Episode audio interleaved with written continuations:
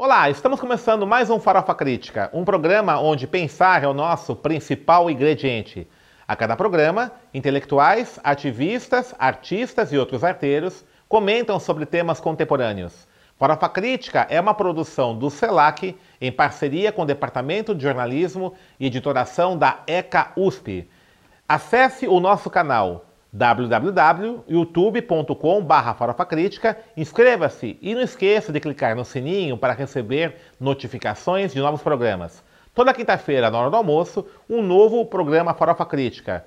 Assista, acesse nosso canal e não esqueça de divulgar também entre seus amigos e seus familiares, seus colegas, para a gente aumentar o nosso número de inscritos.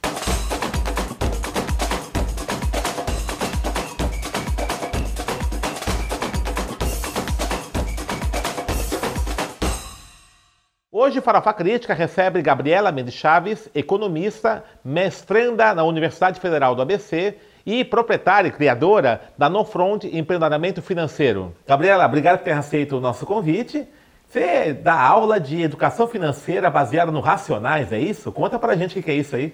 É isso mesmo. É, eu me formei em economia e comecei a trabalhar no mercado financeiro. E aí eu percebi a diferença de mundos entre as pessoas que estão na Paulista e na Faria Lima, que têm conhecimento de educação financeira, e as pessoas da periferia, que estão geralmente muito endividadas, não têm nenhuma reserva de emergência. Então eu me coloquei a pensar como que eu poderia criar uma metodologia que dialogasse com a realidade das pessoas à minha volta. Então eu vi que tinham muitos conteúdos sobre educação financeira, sobretudo na internet, mas conteúdos que estavam mais direcionados para uma classe média baixa do que para um sujeito periférico, sobretudo para um sujeito negro. E aí eu coloquei a me pensar qual seria esse gatilho que faria as pessoas pensar de economia sob um viés é, coletivo, um viés que envolvesse raça e classe. E como eu vim do Taboão da Serra, cresci ouvindo Racionais, é, foi quase que automático pensar neles como uma forma de chamar a atenção das pessoas para a questão da economia. E como é que você construiu essa metodologia? Como é que foi? Qual essa metodologia, é, ela, ela basicamente consiste nas análises de músicas. Eu entendo que o Racionais ele traz para gente um diagnóstico político, um diagnóstico sobre o lugar social do negro no Brasil muito importante. E também trata de aspectos econômicos. Então, por exemplo, em Vida Louca Parte 2, quando o Mano Brown fala da alegria do parceiro de poder comprar o azul, o vermelho, o balcão, o espelho, o estoque, a modelo, ele está falando é, de uma série de processos que o sujeito negro passa quando ele ascende economicamente e tem acesso ao mercado de consumo. Então, essas reflexões elas são muito valiosas para a gente entender as nossas relações com finanças, virar essa chave e pensar numa perspectiva de longo prazo. Então, o Racionais ele traz isso de um jeito muito sofisticado, que faz com que as pessoas se identifiquem e entendam. Às vezes, quando a gente fala de economia, as pessoas, ah, eu não entendo nada de números, não quero saber disso. Mas quando eles veem o Mano Brown, KLJ, o Ed Rock na tela, eles entendem que aquilo dialoga diretamente com a realidade deles. Isso é muito interessante, né, Gabriela? Assim, o, eu sou minha formação em jornalismo, né? E uma crítica que a gente faz no jornalismo econômico é justamente que ele tende sempre a direcionar essa narrativa para esse especulador no mercado financeiro, né? Esse que colocou da classe alta, média alta, uh, né? enfim, esse segmento hegemônico aí na economia, né? E aí, muitas vezes, medidas econômicas tomadas né, é, pelo governo, né, pelos poderes aí, que afetam a vida de todos, não são refletidas a partir da perspectiva desses é, trabalhadores, esses homens e mulheres negras né, da periferia, como você comentou. Como é que você enxerga isso? Né? Por que existe essa, é, é, essa tendência da economia, economia hegemonicamente, se colocar como algo é, à parte né, dos sujeitos que é, é da periferia? Acho que isso está é, lastreado num projeto de poder. Conhecimento é poder e o conhecimento sobre economia ele representa um poder muito grande na sociedade capitalista. Então, eu acho que essa economia mimética de sobe, desce, sobe, desce, ninguém entende valores, nada do que está acontecendo, uhum. ela é intencional para confundir as pessoas e aliená-las desse contexto econômico. Então, é, geralmente nos cursos, quando as pessoas entendem o que é uma política monetária, qual é o papel da Selic na economia brasileira, elas falam, ué, mas como ninguém me explicou isso antes? Não é tão difícil assim. Mas justamente há uma intencionalidade em ficar é, tratando de alguns indicadores e ficar mimético, subiu, desceu, subiu, desceu, e as pessoas ficam muito confusas com isso, né?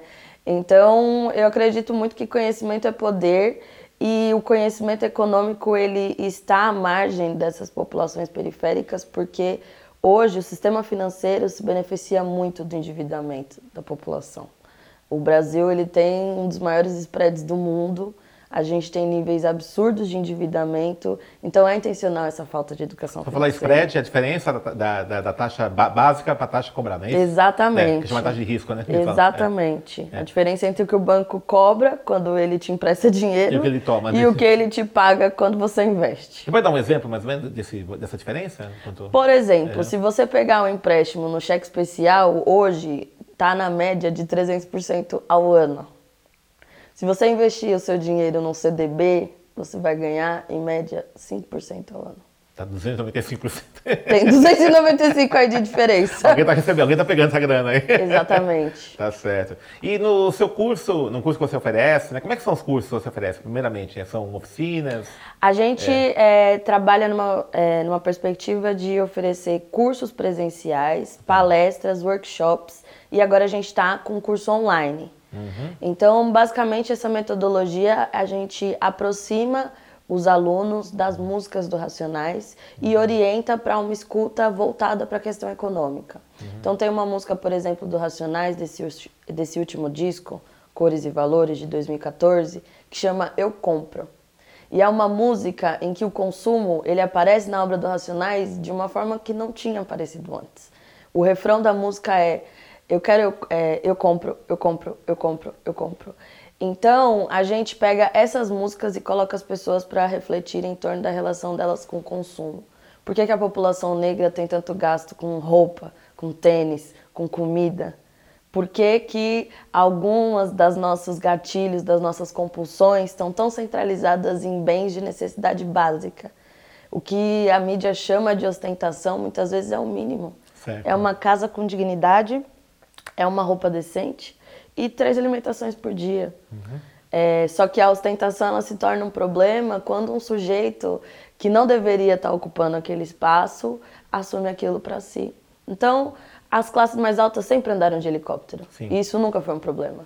É ostentação, quando... isso. Não é ostentação. é. Mas quando o helicóptero uhum. é colocado na favela, aí isso vira um grande problema social. Certo. Uhum. E de uma sociedade que não vê problema nenhum em ver homens negros em situação de rua. Perfeito. Então a gente discute, por exemplo, o MC da teve um, um, determinado evento que ele usou um terno de 15 mil reais. E é, isso foi um choque social, as, as, mídias, todo mundo ficou reclamando. E a reflexão é por que, que não há esse mesmo choque social de ver um homem negro em situação de rua? Porque os globais sempre usaram ternos, talvez até muito mais caras do que 15 mil reais. Por que, que causa tanto choque social, MC da? usar um terno de 15 mil reais. E tem uma outra ponta dessa, dessa faca de dois gumes, que é uma geração mais jovem que realmente acredita que o consumo pode emancipar. Tá. E aí a gente tem um problema, e, e, é muito importante no curso a gente problematizar isso, é, que é pensar é, a riqueza no capitalismo ela não destrói o racismo. Certo. Então a gente tem uma série de exemplos de pessoas negras milionárias. No exemplo dos Estados Unidos, a Oprah Winfrey é uma das mulheres mais ricas do país e sistematicamente ela sofre racismo. Sim. Então é muito importante trazer esses elementos é, da economia estrutural para que a gente faça um projeto que é um projeto de crescimento é, comunitário, intracomunitário e não um projeto de crescimento que só escoa os nossos uhum. recursos uhum. para as grandes empresas. Perfeito. A gente tem ganhado mais do que os nossos avós, por exemplo, e mesmo assim a gente está muito mais endividado que eles. Hoje na periferia tem senhoras de 68 anos que, com dinheiro de uma aposentadoria ruim, conseguem ajudar os netos. Então, como é que esse neto, ganhando mais que essa avó, está endividado? São as questões que a gente coloca para essa juventude que, por vezes, encara o consumo como uma forma de, incluir, de inclusão, como uma forma de aceitação. E é importante a gente entender que o consumo tem o seu limite. Você pode estar tá com todo vestido de diamantes, você ainda vai ser uma pessoa negra e o sistema provavelmente não vai te aceitar. E você não acha que essa questão do, dessa uh, paixão pelo consumo, consumo como espaço da, da, da libertação, né, que é a você está colocando, né? Achei bem interessante. Ele decorre hoje por conta de, uma, de um avanço nas tecnologias de informação e comunicação, que aumentou a ideia da visibilidade. Então você tem, assim, por exemplo, essa, essa visibilidade de bens de consumo muito maior do que anteriormente, por isso que hoje essa paixão, essa, essa ideia de o um consumo liberta por si só, ele é mais forte? Como é que você enxerga isso? Eu acho que a principal diferença de hoje é o acesso a crédito. Se você pegar na década de 70, 80, você já consegue ver na juventude esse apreço por marcas. Apreço pela calça da Levis, pela, é, pela Nike, que seja. Mas era mais, e, difícil, mas era mais difícil acessar esse bem. bem então, o que, tá. que as pessoas faziam? Comprava uma calça jeans, comprava uma etiqueta e colava isso. na calça. Eu fiz isso muitas vezes. eu fazia isso. Entendeu? Com a Demais tinha um cara que vendia as etiquetas da Leve, dali. Exatamente. Aí entendeu? costurava. Então já tinha esse apreço pelas marcas. Só que hoje a gente é. tem o um cartão de crédito. Hoje em qualquer supermercado você consegue fazer um cartão de crédito. Em qualquer loja você faz um cartão de crédito. Você pode fazer boletos. O o crédito está muito mais fácil. A Crefisa, né? Para emprestar dinheiro. Exato. Então, é. assim, a primeira empresa, na minha opinião, que percebeu isso foi as Casas Bahia. Sim. O cara só quer ter uma geladeira. Ele não vai nem ligar de pagar cinco geladeiras no final. Uhum. Ele quer ter uma. E o preço dela é, no, no, no, varejo é, é, mais caro. Já vi, a Casa Bahia, é, é, é, os produtos são mais caros que as qualquer outra loja. Mas, a, Facilita o crediário. Mas eles faturam muito mais com financiamento Sim, e crediário do que com os produtos uhum. em si. A Pernambucanas, por exemplo, é uma uhum. empresa que fatura mais com os financiamentos do que com a venda de roupa. Mas porque a pessoa vê muito assim, o valor da, da prestação não contada tá pagando de juros, né? Exatamente. Uhum. É, foi um processo que vem desde a década de 90 que educou a população brasileira a olhar para a parcela e não olhar para o valor total e nem para os juros. Isso é por conta desse poder do mercado financeiro, né? Provavelmente. E, é, e qual o perfil do público que acessa seus workshops, suas palestras? Quem que é? Foi muito interessante é. que eu achei no início que pelo rap eu teria muito mais homens aderindo à metodologia de educação financeira. Mas, na verdade, surpreendentemente, quase 70% do público é composto por mulheres negras. E eu me pus a refletir sobre isso e eu perguntei uma vez para uma dessas mulheres: por que, que você acha que as mulheres aderem mais do que os homens? E ela me disse assim: Gabi, o que você está ensinando aqui, homem nenhum ensina pra gente. A gente nunca teve acesso a aprender isso. Então isso é muito valioso pra gente. E eu não sei por que os homens não estão aderindo. Talvez sejam questões de machismo, de admitir Sim. que tem problemas financeiros e ainda mais admitir que pode aprender sobre dinheiro com uma mulher negra. mais ainda isso aí. Exato. Perfeito. Mas as é. mulheres já têm uma, uma tranquilidade muito maior. Em... são mulheres jovens, mas qual é o perfil de etapa, faixa etária? A faixa etária varia muito. Uhum. A gente tem desde mulheres com 21 anos a mulheres com 68. Certo. Tem um caso de uma senhora de 68 anos que fez o curso. E assim, foi um momento muito importante porque tem uma dinâmica que a gente coloca para se coloca a pensar metas de futuro. Uhum. E aí várias meninas mais novas não conseguiam pensar metas para daqui a 10 anos, como elas iam uhum. estar no longo prazo. E aí essa senhora, ela com 65 anos, ela contou que ela descobriu que ela não tá, não morreu. não é porque ela se aposentou que a vida acabou e ela decidiu prestar vestibular com 65 anos, está fazendo uma graduação na USP e metas assim de longo prazo incríveis. Então, para a gente, a, quanto maior a amplitude geracional, mais ricos se tornam as trocas e os encontros. Uhum. Acho que a gente acredita muito que não está reinventando a roda, a gente está numa tentativa de resgatar práticas em relação ao dinheiro. Certo. Se você pensar no pós-abolição, há, há, registro de lavadeiras, quitandeiras, senhoras de acarajé, passadeiras uhum. que conseguiam se organizar economicamente uhum. para comprar alforrias, para, enfim, conseguir fazer um sistema de sobrevivência de uma população que estava à margem é, no pós-abolição. Então, onde que essa tecnologia social foi parar? Não é possível que, que tá sumido, né? no século XXI uhum. a gente não tenha condições de se financiar sabe? A gente tem doutores, mestres, a gente tem jornalistas, a gente está em muitos lugares que há 20 anos atrás não era possível.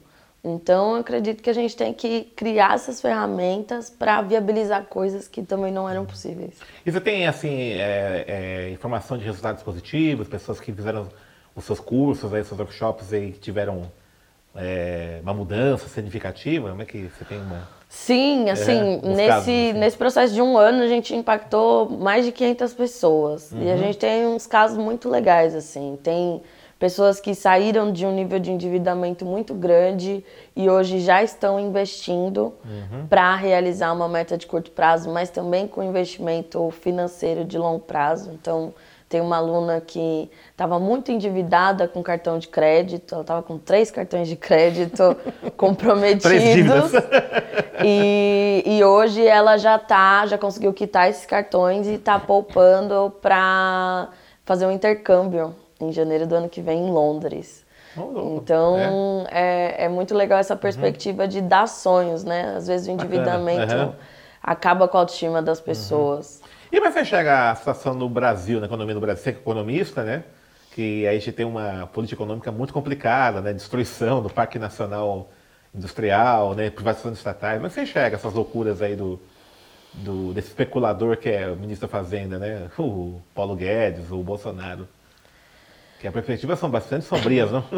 Sim, é, as perspectivas são bem duras.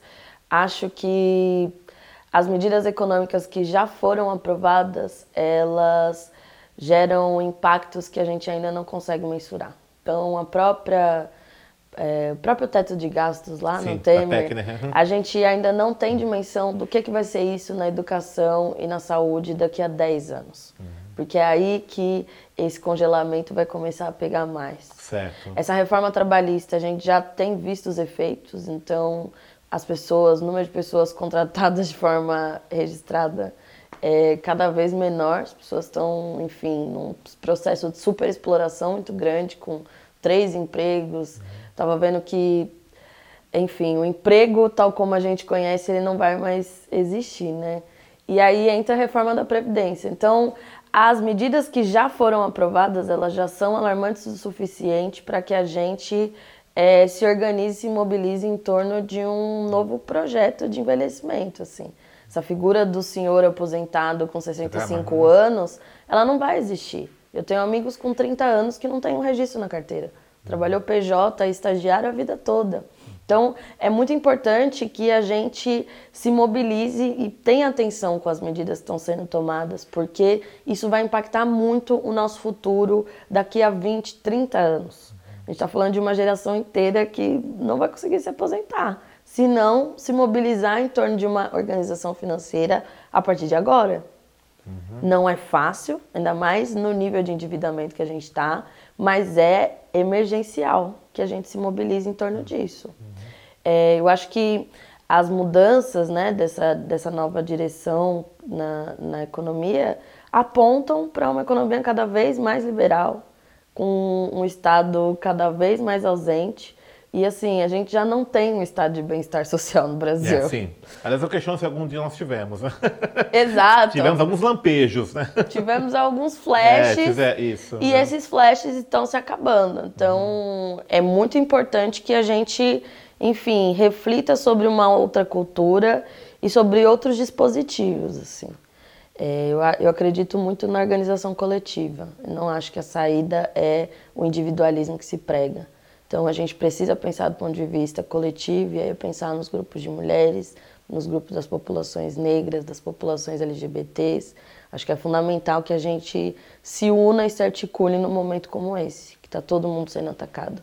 Muito bem, Gabriela. Agora, nessa, estamos encerrando nossa entrevista, o bate-papo está tá muito bom, né? mas o tempo é curto, né? infelizmente. É, mas você está convidada já para outros momentos aqui, falar sobre outros temas né, ligados à economia e outros assuntos.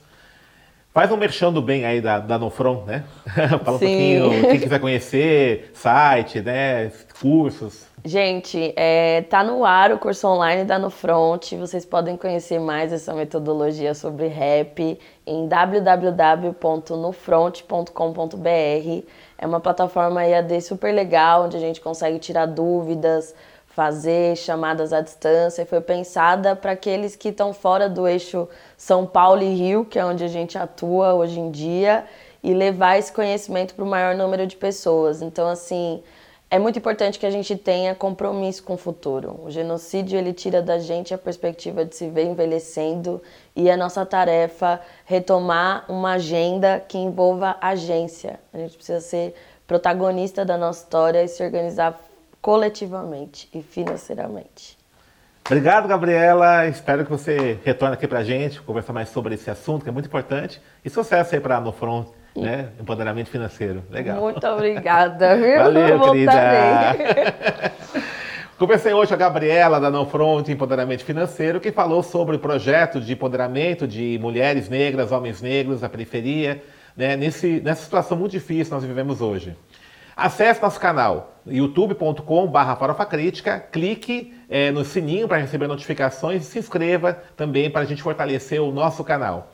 E para encerrar, uma frase que é atribuída ao líder argentino Juan Perón, né, embora não haja fontes né, é, de qual é o autor dessa frase, mas ela é muito interessante. Enquanto o salário sobe de escada, os preços sobem de elevador.